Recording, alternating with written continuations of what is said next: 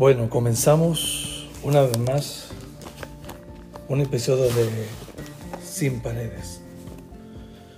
Ahora desde la, desde la hermosa ciudad de Grapevine, en Texas. Estamos en medio de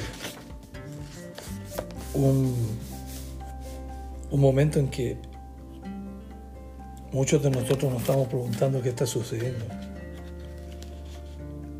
Pues mucha gente no sabe qué está pasando con tantas cosas que, que suceden a nuestro alrededor.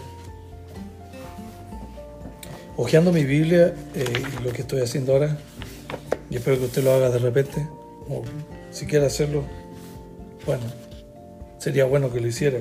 Y si no tiene una Biblia, busque una, ¿ok? También está la aplicación, eh, se llama, aquí está, la tengo en el teléfono, YouVersion, YouVersion, que es una, una Biblia gratis, gratuita, la puede bajar usted a, a su teléfono, tablet o computadora, se llama YouVersion, así todo junto.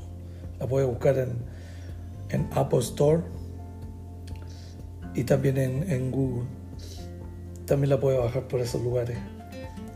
Lo importante es que si usted necesita ayuda, corra a los pies del Señor, corra a los pies de Cristo en medio de las dificultades, en medio de cualquier cosa, corra al Señor y use la palabra de Dios que nos fue dada a nosotros para la revelación de su, de su voluntad sobre nuestras vidas. Ojearla es una cosa muy linda, estudiarla es algo mucho más, más hermoso. Y vamos a estar leyendo hoy este, algo muy interesante. Quiero saludar a todos los hermanos que, y las personas que nos escuchan en diferentes partes de los países, especialmente en México, en Alemania. Hay visitas de Alemania, he tenido visitas de, de varias partes del mundo. Eh, quisiera ver si pueden compartir esto también para que así lleguemos más lejos en realidad pues no tengo muchos seguidores, pero los que tengo son muy valiosos y los bendigo en el nombre del Señor. De alguna manera nos vamos a ser grandes de a poquito, estudiando la palabra del Señor. Mi nombre es Armando San Juan Velázquez, nací en Chile y he querido crear este, este espacio para nosotros, los que nos gusta la palabra de Dios, los que nos gusta hablar también temas diferentes, no importando la religión en ese, en ese aspecto pero sí importando que la religión te basada en la palabra de Dios. De alguna manera llegamos a un acuerdo, si no nos vamos a salir agarrando las mechas. Entonces, para los que leen la palabra de Dios, la Biblia, para los que estudian y les gustan los temas este, que, nos, que giran a nuestro alrededor, pues nació este programa Sin Paredes. Porque no quiero decir que soy de esta iglesia o de esta otra iglesia, pero sí somos gente que leemos la Biblia, somos gente que oramos, somos gente que, creemos en el poder de Dios. Y eh, durante un tiempo he estado haciendo esto, ¿no? no he sido constante, pero lo he hecho para la gloria del Señor. Entonces, fíjese que hay unos versos que yo quisiera leer, que son muy interesantes. Usted puede abrir su Biblia en, en Juan, el Evangelio de Juan, en el capítulo 15 y vamos a encontrar cosas muy interesantes. Aquí lo estoy abriendo mi Biblia de la. Aquí la versión de Casidoro de Reina. Eh, usted puede buscar en Google.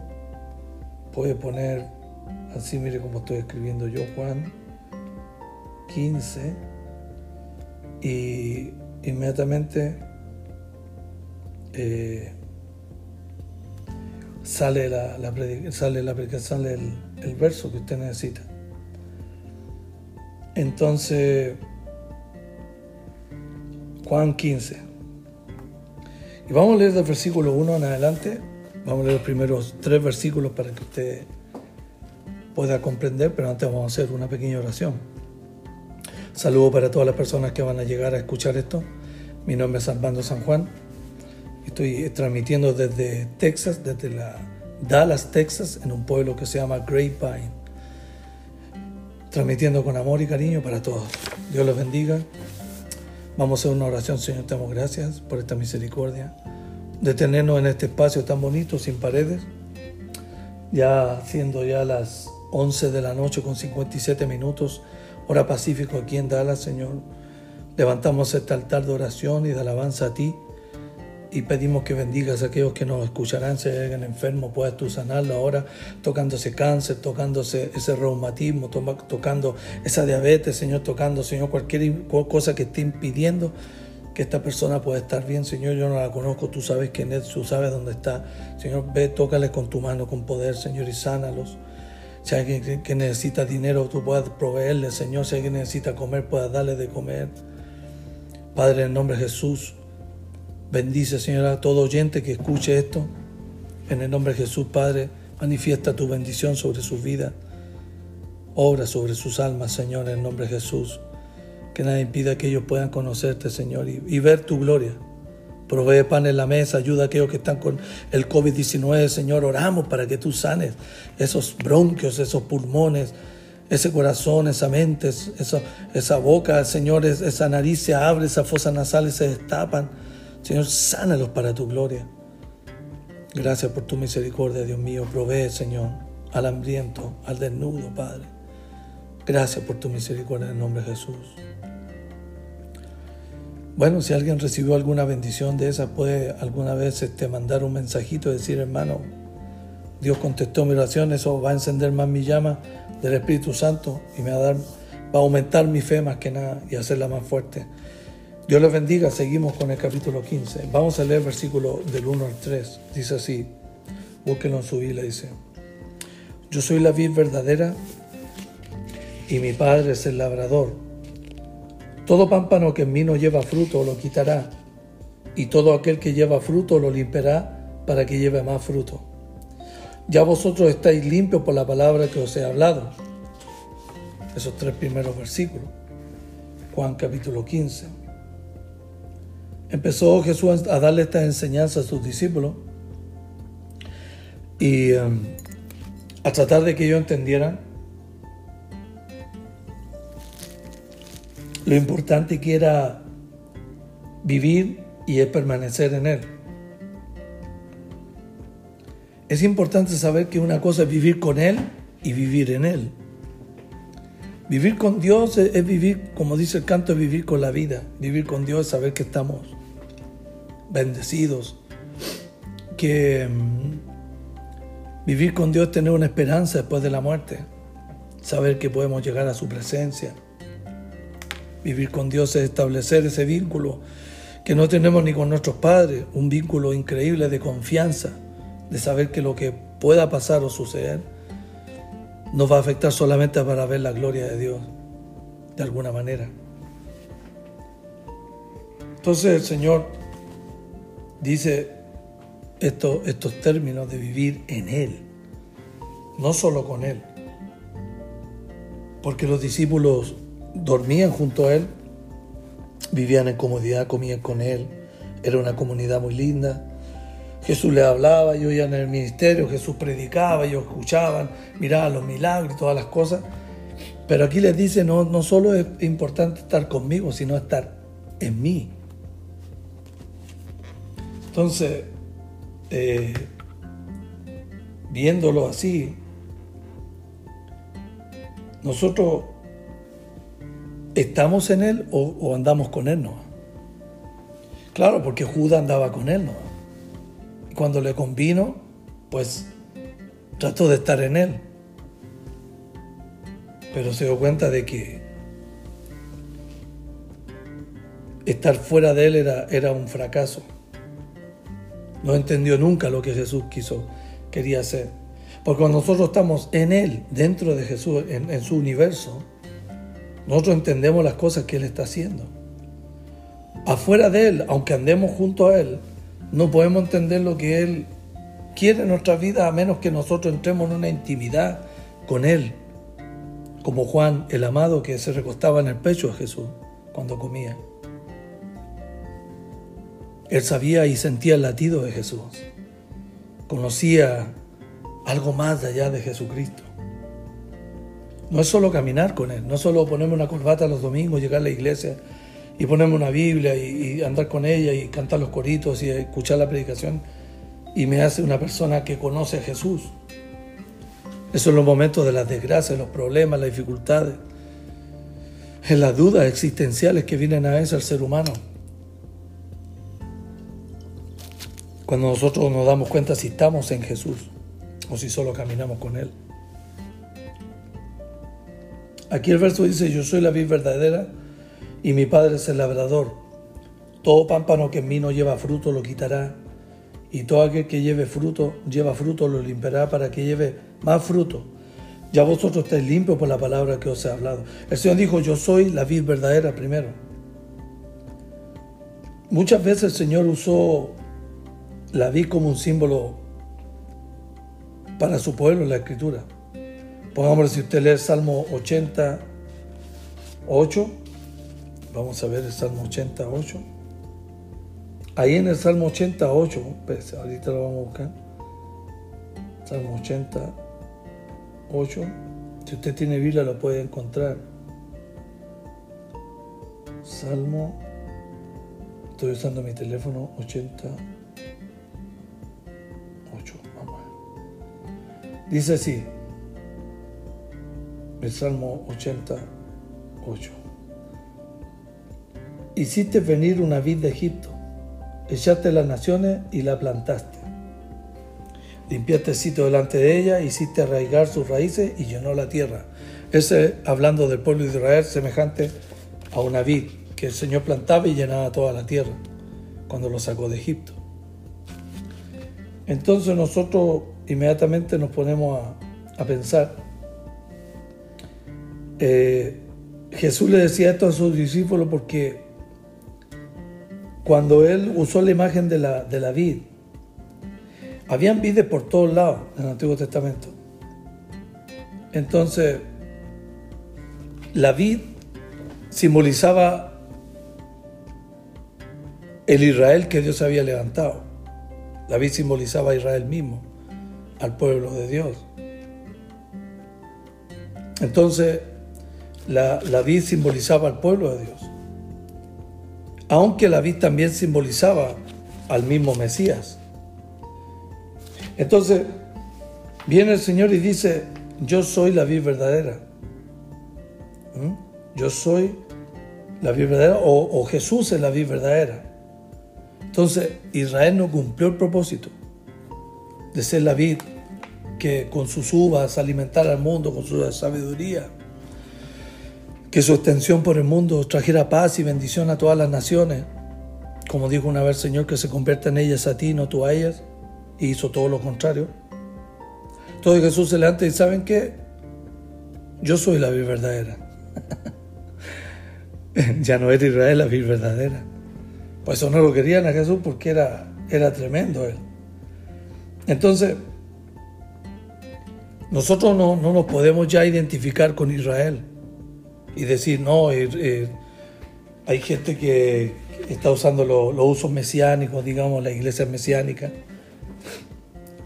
que se ponen el talita que ponen el menoral, el candelabro siete brazos, qué sé yo, en la iglesia. Y muchos hablan hebreo y dejan de comerse estas comidas, tratan de vivir un poquito como los judíos, como los israelitas, pero en realidad nosotros no tenemos que hacer todas esas cosas porque no tenemos mandamiento de seguir judaizando para, para alcanzar la bendición de Dios.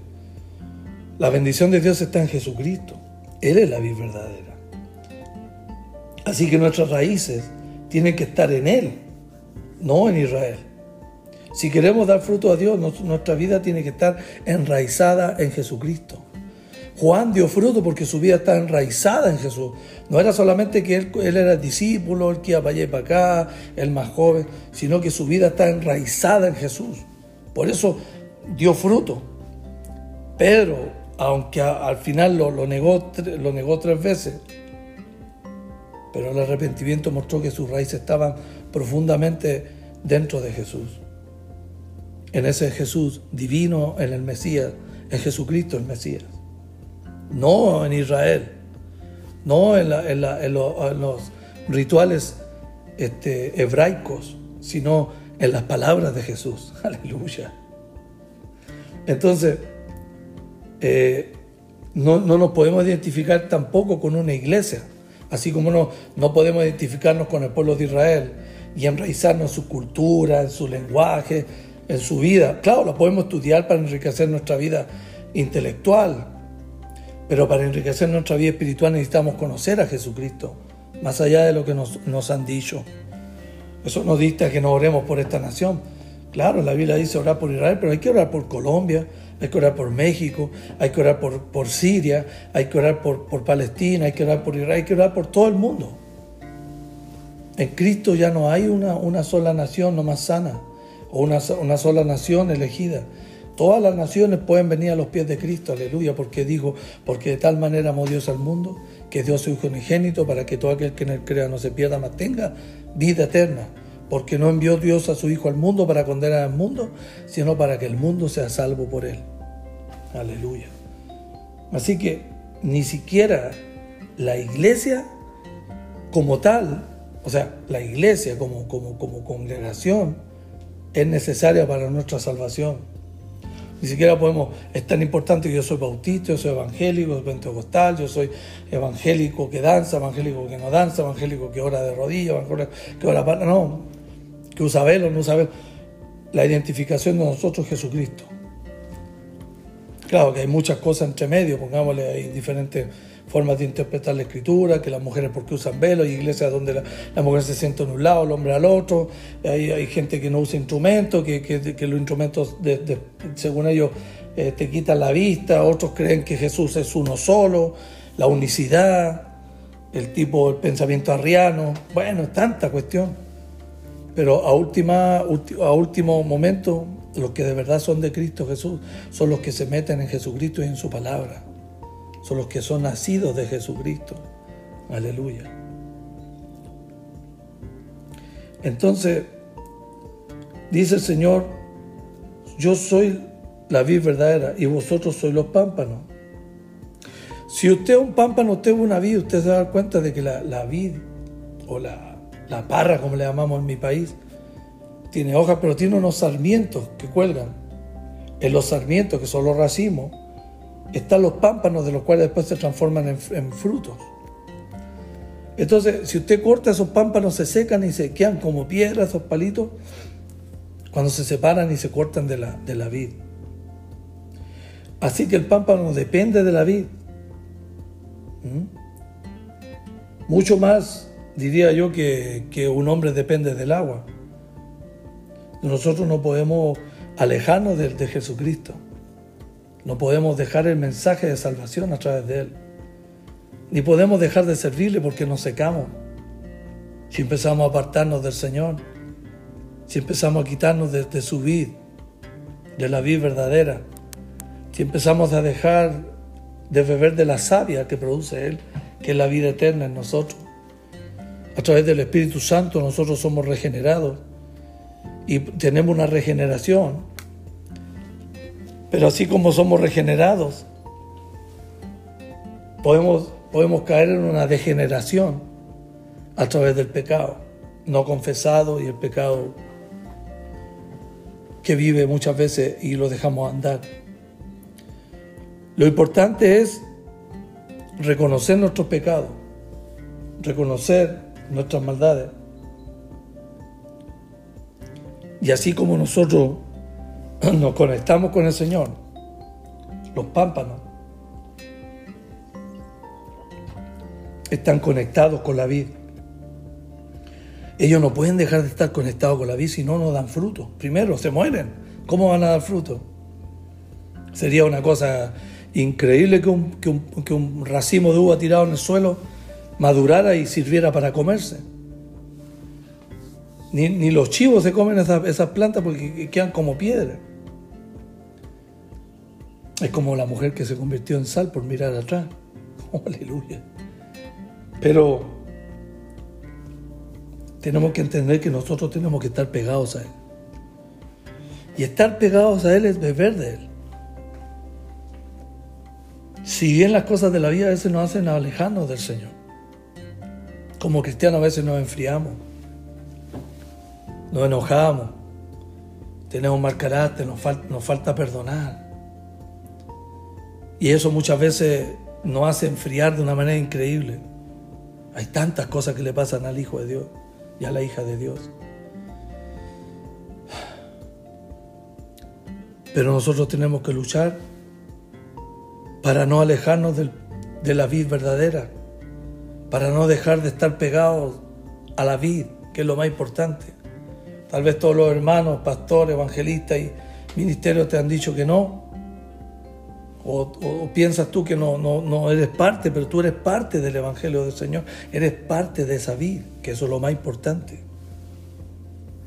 Ahora, no creo que hay iglesias que echen a las personas, pero por si acaso lo digo, de una forma exagerada, que aunque te desprecien por todos lados, exageradamente hablando, tal vez ni, ni ocurra, pero puede pasar, Jesucristo es tu Señor y lo más importante es aferrarte a Él. Como dice la Escritura, aunque mi padre y mi madre me dejaran, con todo Jehová me recogerá. O sea, esa es la parte exagerada, abandonado de por sí de la vida familiar. Pero va a llegar un día en que Dios va a levantar tu vida, sea en este mundo o sea cuando, cuando aparezcamos en la presencia de Él. Porque déjame decirte una cosa, de que un día nosotros tenemos que morir. Un día tenemos que desaparecer de este lugar. ¿Y dónde vamos a ser allá? los que creemos en Cristo, delante de la presencia del Señor. Vamos a ser juzgados los cristianos por lo que hicimos, mientras estuvimos en el cuerpo, sea bueno o sea malo, dice la Escritura. No se va a escapar del juicio de Dios, nadie se escapa del juicio de Dios. Tenemos que ser juzgados todos. Primeramente la iglesia. Y eso es lo más tremendo. Si nosotros permanecimos unidos al Señor, no vamos a tener pérdida. Porque esa unión la produce Él, no nosotros. Nosotros permanecimos unidos por la palabra que oímos de Él. O sea, no permanecimos unidos por solamente porque yo quiero estar unido, sino porque la fuerza de su evangelio, el poder de su palabra, a través del Espíritu Santo, me pega a Él, aleluya. En vez de buscar al brujo, busco la palabra de Dios.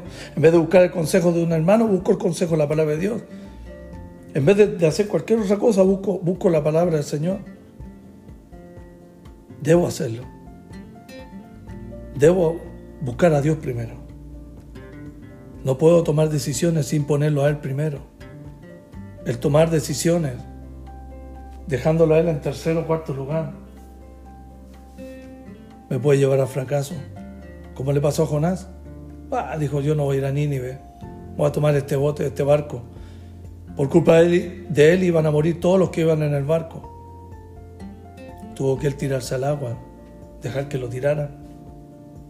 Se calmó todo, pero nosotros a veces somos culpables de nuestras decisiones, que otras personas sufren las consecuencias. Como la mujer que estaba en Jericó tenía que cuidar el, el hilo de grana, el cordón de grana que dejaron en la ventana. Si ese cordón de grana caía cuando entrara el pueblo de Israel a, destruir Jericó y no veían ese cordel, lo iban a matar a todos los que estaban ahí igual. Así que imagínense la responsabilidad de esa mujer de mantener ese cordón de grana hasta que llegaran los ejércitos de Josué a destruir la ciudad. Y hasta que ellos fueran rescatados, tenía que ella estar pendiente de ese cordón de grana.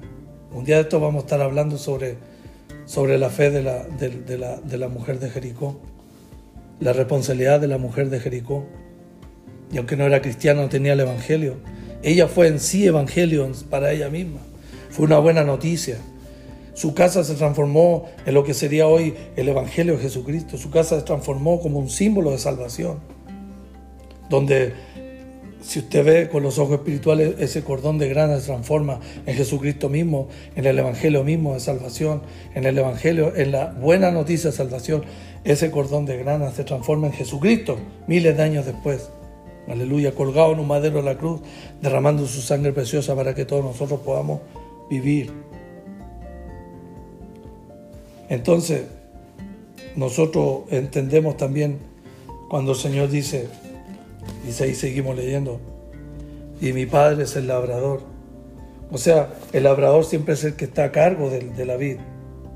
Entonces, eh, así como el Hijo nos salva, Pero el que nos labra es el, es el Padre, aleluya. Está pendiente de nosotros, aleluya. Porque hay un Padre, hay un Hijo también, y hay Espíritu Santo. Entonces dice, todo pámpano que en mí no lleva fruto lo quitará. ¿Mm? Hay una cosa bien, curiosa. Cuando nosotros eh, no damos fruto, hay dos cosas que pueden pasar. Llega un momento que si eres salvo, y llega un momento que el Señor mejor te recoge y te dice, vente. ¿Mm?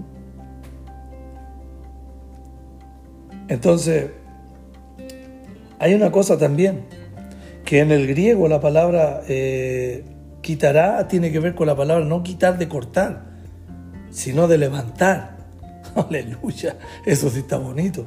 Yo no he estudiado griego ni nada de eso, pero según, según los comentarios que he leído, este, Matthew Henry dice que la palabra eh, antiguo es traducido como lo quitará, es airó, pero es más que nada la palabra exacta sería levanta. O sea, el pámpano que dé fruto, viene el Padre y lo levanta.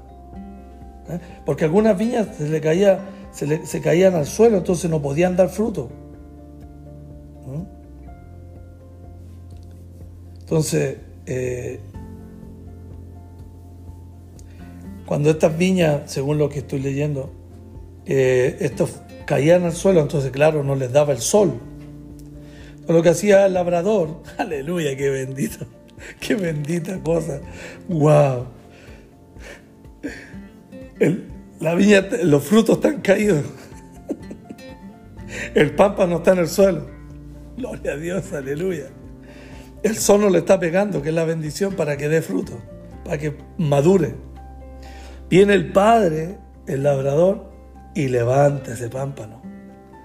Y lo levanta y quita las hojas. ¿Para qué? Le llega el sol y lo, y lo agarra para que quede levantado, aleluya. ¿Quién es el que levanta la vida de un cristiano?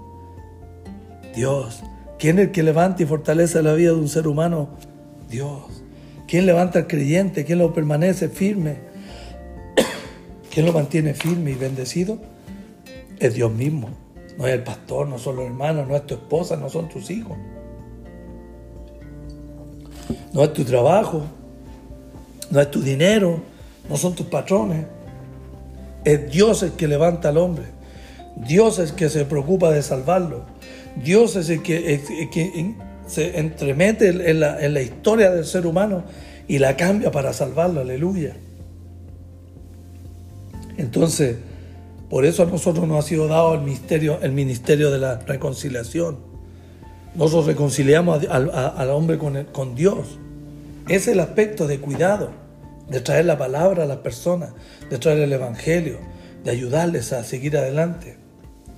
El hecho de, que el Padre levanta las viñas, el labrador, para que éstas produzcan, a los que cuidaban las viñas también, a los obreros de ellas. Aleluya. La labor más grande que les daba el labrador era levanten las viñas y cuiden a las que están caídas para que reciban sol y den buen fruto. Aleluya. ¿Cuál es el trabajo de este post? ¿Cuál es este, el trabajo de esta grabación? ¿Cuál es el trabajo de un pastor, de un evangelista? ¿Cuál es el trabajo de usted que sabe palabras y que usted está enseñando? Usted que tiene un, ministerio en la escuela dominical, usted que enseña a los niños, los jóvenes, los adultos, los ancianos en la iglesia, usted que es pastor, usted que es una persona de eminencia, usted que Dios le ha dado 100 o 10 personas, es levantar las vidas de estas personas para que, para que su fruto lo que Dios está dando madure y sirva, y sirva para bendecir a otros, aleluya, para los propósitos del Señor. Entonces, nosotros tenemos que entender que Dios quiere purificar nuestra vida. Cuando dice que los va a limpiar, aquí, eh, como leemos aquí, todo aquel que lleva fruto lo limpiará para que lleve más fruto. No es que lo va a cortar o lo va a matar, sino que lo va a purificar, lo va a limpiar, lo va a podar. Eso es lo que se hace en Chile cuando se recoge la uva. Hay un tiempo que se llama despuntar la uva. Primero ralear, ralear. Los hermanos chilenos deben conocer eso. Ralear, no sé en otros países como se dirá, en Alemania, en Italia, en Francia, en, Turquía, donde sea que me estén viendo. No sé cómo se hará, pero allá en Chile hay varias, varias opciones. Primero viene el raleo, cuando ya la hoja sale, ahí está la fruta, se corta toda la hoja para que le llegue el sol. Después el despunteo, cuando la, la uva está creciendo, le sacan algunos granos para que la uva no se apriete y no se pudra. Hay una arañita que se mete en la uva ahí cuando está apretada y hace su nido y mata toda la uva. Hay un trabajo muy grande. Entonces dice la escritura que el Señor se va a preocupar de limpiar ese pámpano para que lleve y dé más fruto. En ese sentido, no para que dé más fruto, sino para que ese fruto no se muera, sino que permanezca. Usted está en una obra, usted está levantando una iglesia. Dios le ha dado un ministerio para predicar por todos lados. Y usted de repente dice, me falta la fuerza. Yo conozco el ministerio evangelístico, hay hermanos que viajan kilómetros para predicar y en países que pueden, que, están dotados de bendición, muchas veces no le dan lo que necesitan ni, para pagar la, la gasolina que ellos gastaron. Y es terrible porque hay una falta de comprensión para la gente que predica la palabra de Dios alrededor del mundo. En California he sabido que las iglesias no son muy dadivosas con los evangelistas. En Las Vegas es al revés, en Las Vegas hay gran bendición y en, Dallas también. Pero ¿por qué tiene que ser así? Bueno, porque a veces la gente no entiende, no entiende que nosotros tenemos que ser de bendición. Tenemos que ser de bendición. Como dijo una vez un amigo mío me dijo, ¿cómo es la gente? ah, este tipo se sube vendiendo dulce al, bus.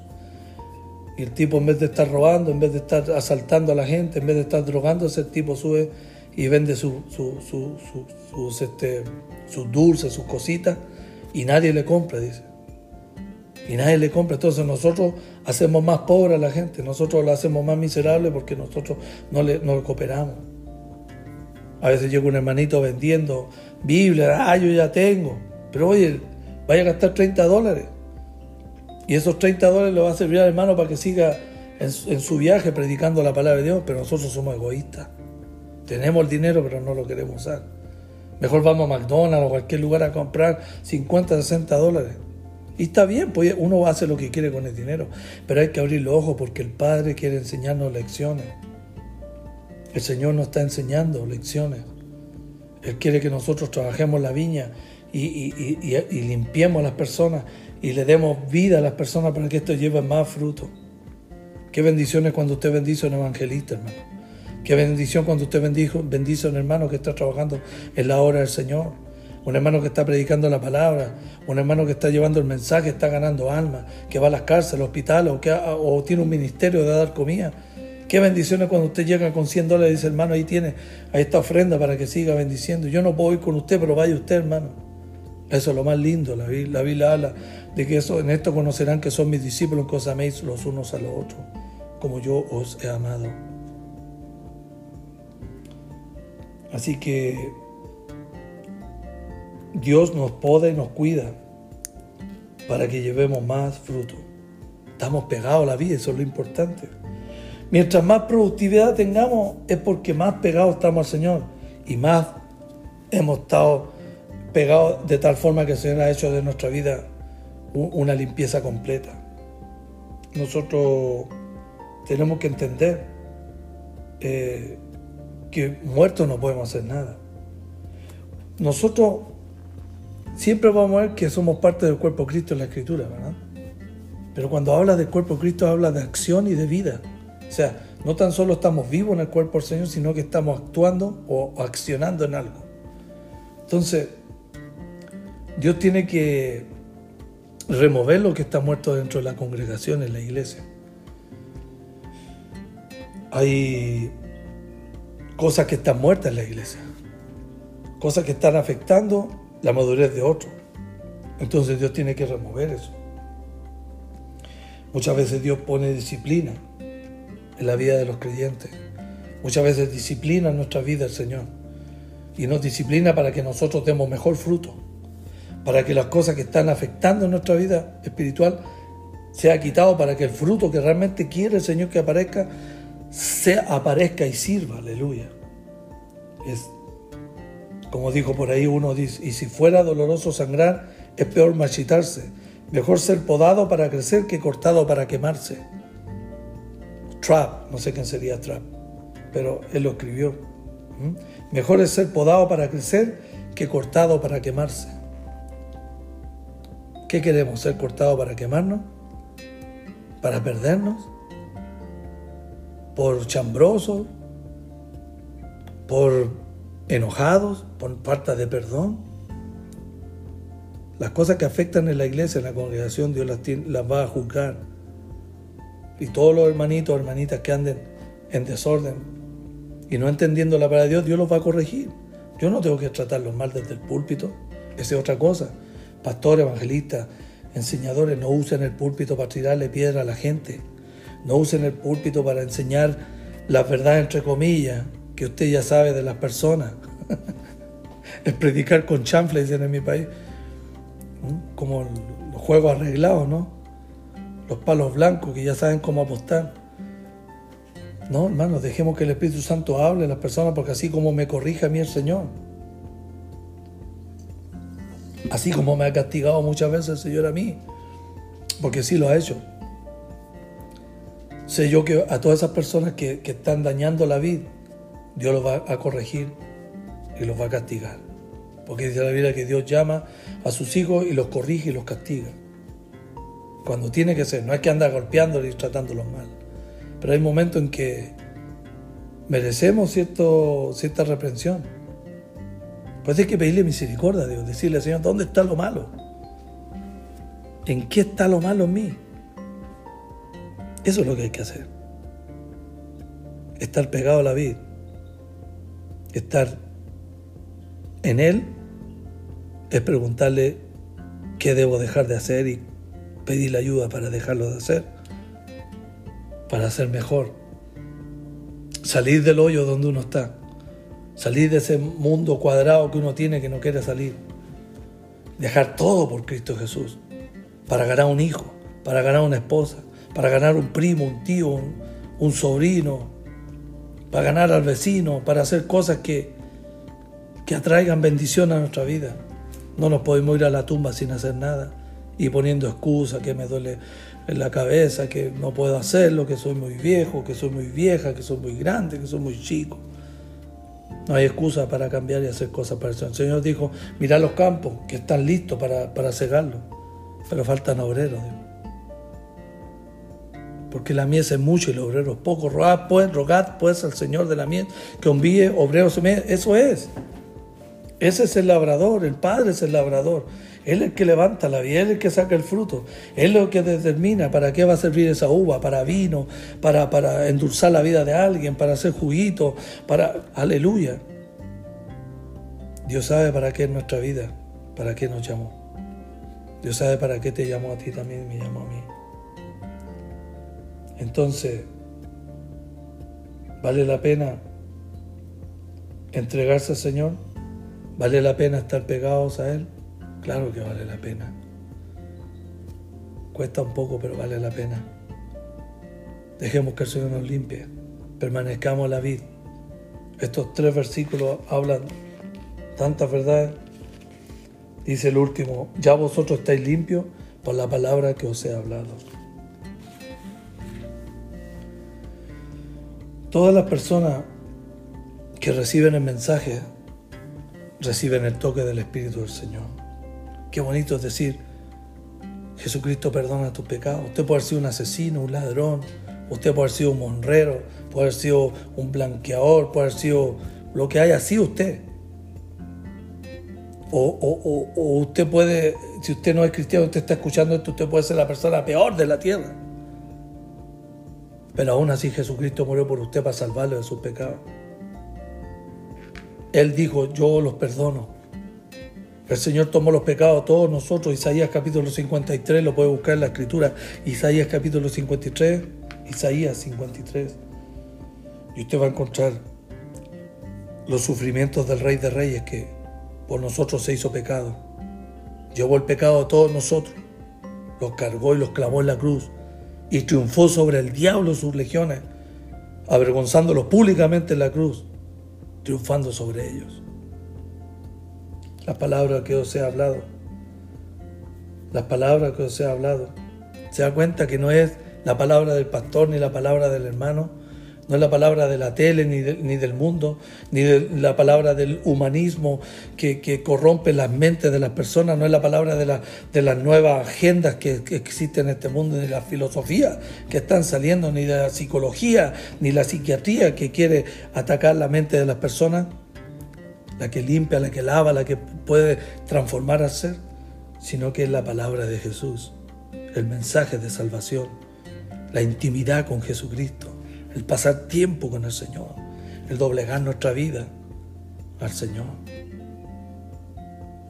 Podemos vivir nuestra vida con absolutos triunfos, con algunas glorias y algunos trofeos, buenas casas, buenos carros, buena comida, buenos hijos,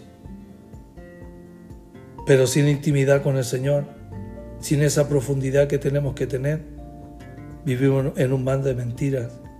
Vivimos en un fracaso absoluto. Nuestro triunfo tiene, más grande tiene que ser estar con el Señor. Eso no quiere decir que vamos a quedar sentados en una mesa haciendo nada, pero cualquier cosa que esté haciendo, cualquier cosa que haga, cualquier triunfo que tenga, no puede ser superior a mi comunión con el Señor Jesucristo. No puede ser mis triunfos más grandes que, que mi, mi triunfo de estar con el Señor. Me alegro por más porque me dan 100 dólares que porque, porque un alma vino a Cristo. A veces los hermanos pasan a la iglesia, hermano, y ahí están los dos hermanitos que trajimos de la calle, gloria a Dios, ellos han aceptado al Señor. Un aplauso, Señor, y aplauden 10, y los 50 no aplauden porque no entendieron lo que dijo el hermano. Claro, y no, entendieron porque no están pegados. No entiende la El que no tiene a Jesucristo pegado, el que no está dentro de Jesús, de su universo, no puede comprender las cosas espirituales ni puede entender este, esto que estoy hablando ahorita. ¿Mm? Cuando Dios habla de limpiar la palabra que no es porque él la palabra de Dios condenó el pecado primero. La palabra de Dios inspira santidad. ¿Qué, ¿Qué, es eso? Cuando yo escucho la palabra de Dios me doy cuenta de lo malo que soy. Claro, como tengo la ayuda, digo, bueno, si soy malo, esto está mal. ¿Qué hago? No, porque Jesucristo perdona tu pecado. ¡Wow! ¡Qué lindo! ¿Qué significa luego que la palabra eh, te limpia? Que promueven en mi vida que yo tengo que saber más y crecer más. Aleluya. Y la cosa más interesante es que te revela poder para vencer. Dice la escritura que juntamente con la tentación Jesucristo dará la salida. Dice que no hay ninguna tentación que nosotros no podamos llevar. Así que hay un momento en que nosotros vamos a tener luchas espirituales. Pero Dios nos garantiza victoria a través de Jesús, aleluya. Ya estáis limpios por la palabra, ya estáis preparados por la palabra. La palabra hace que te despierte la mente, hace que se te abre el intelecto, se te abre lo espiritual, la mente espiritual, los ojos espirituales, como que dice el, siervo de Eliseo que dijo, estamos rodeados, nos van a matar. Eliseo oró, el Señor abre los ojos para que mi siervo vea lo que... Cuando le abrió los ojos miró miles de caballos blancos y, y gigantes rodeándolos del Señor, ángeles que lo rodeaban y lo guardaban. Hay que abrir la mente espiritual. ¿Qué es lo que dice Efesios 5, 26? Efesios 5. Para los que están entrando aquí y no saben qué pasa, pues estamos hablando del capítulo 15 del Evangelio de Juan. Jesucristo hablando de que Él es la vida verdadera.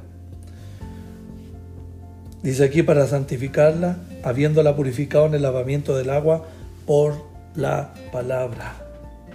Amén. Santificada su iglesia por la palabra. Jesucristo lava a su pueblo por la palabra. Predicador, predica la palabra. Pastor, predica la palabra. Deje de predicar tanta personalidad, tanto yo, yo hice, yo fui, yo vine, yo hice. La palabra. La palabra es lo que limpia, la palabra es lo que lava, la palabra es lo que transforma, la palabra de Dios levanta, fortalece, da vida, abre los ojos, te da nueva fuerza, te llena de poder, no tienes miedo, Dios te da fortaleza, en medio de la oscuridad puedes mirar. La palabra. Entonces, ¿qué es lo que hace que el Señor limpie nuestra vida y nos pode y corte lo que nos sirve? Esto a través de la palabra de Dios. La palabra de Dios manifiesta lo que es el pecado, lo condena. ¿Mm? Te hace crecer la palabra de Dios, te inspira para ser santo. ¿Qué le pasó a los discípulos? A través de la palabra Dios los preparó para lo que venía. El Espíritu Santo cuando descendió sobre ellos en Pentecostés les dio una fuerza, una capacidad, pero con la palabra de Dios triunfaron, porque no podéis separar la, la palabra del Espíritu. Jesucristo dijo, dijo, mis palabras son espíritu y vida. Así que el Espíritu Santo y la palabra van juntos. Lea la Biblia, estúdiela convérsela, ámela y trate de vivirla. Si no puede vivirla, pídala a Dios a través de Jesucristo que le enseñe su palabra. Porque apartado de mí nada podéis hacer, pero yo soy la vid verdadera y mi Padre es el labrador. Acerquémonos a la vid verdadera. Bueno, hasta aquí llegamos estos tres hermosos versículos de Juan, capítulo 15, 1, 2 y 3 acerca de las palabras de Jesús con respecto a Él. Lo importante que estar en Él, en la palabra y lo que la palabra de Dios hace en nosotros. Oremos al Señor. Gracias Dios por este momento tan especial. Gracias por darnos la fuerza para seguir adelante. Te pedimos que nos muestres tu palabra, que nos des un hambre por leerla, escudriñarla.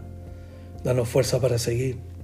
Danos esa victoria que hay a través de tu palabra que yo como predicador predique tu palabra, que yo como evangelista o como sea el ministerio que tú me has dado, siempre hable tu palabra, que sea tu palabra la que levante y bendiga, porque es la que cambia. Péganos a ti, háblanos Señor, ¿dónde está lo malo? ¿En dónde está lo malo, Señor? Como dijo aquel hombre que se le cayó el hacha al agua. Ay, Señor, no era mía, era prestada. El profeta le dijo dónde cayó y le mostró. ¿Dónde cayó nuestra hacha? ¿Dónde, ¿Dónde, cayó el ministerio? ¿Dónde cayó nuestra vida? Dios, ayúdanos y enséñanos a volver a ti. Enséñanos a, permanecer en ti. Te damos gracias, Señor. Bendice a mis hermanos oyentes, donde sea que estén, en cualquier parte del mundo, si alguien está sufriendo, si alguien está siendo eh, amenazado de muerte, en el nombre de Jesús, cúbrelo, Señor. Reprendemos todo espíritu de muerte. Señor, dale sabiduría a aquellos que tienen que presentarse mañana a un trabajo. Dale sabiduría a aquellos que están en los hospitales trabajando como doctores, como enfermeros, como enfermeras. Los que están trabajando por el COVID-19 con esa gente, o los que están sufriendo en las máquinas, Señor, ten misericordia. Lleva a los hermanos que predican la palabra de Dios a los hospitales a llevar ese mensaje de salvación a los enfermos. Levanta obreros para los hospitales, para las cárceles. Levanta obreros que prediquen en las calles, en las esquinas, en las plazas. Levanta tu iglesia, Señor. Aquí iglesia que está pegada a la vida verdadera, que eres tú, Jesús. En el nombre de Jesús te amo, gracias, Señor. Amén. Bueno, me despido. Estuvo con ustedes Armando San Juan Velázquez en su programa Sin Paredes desde Texas, desde Dallas, Texas, desde una ciudad llamada Grapevine, muy lindo. Que Dios los bendiga grandemente. En el próximo episodio seguiremos hablando más de este hermoso y bello capítulo 15 del Evangelio de Juan. Tenga buenas noches, buenos días, buenas tardes, donde sea que estén. Dios los bendiga. Gloria al Rey.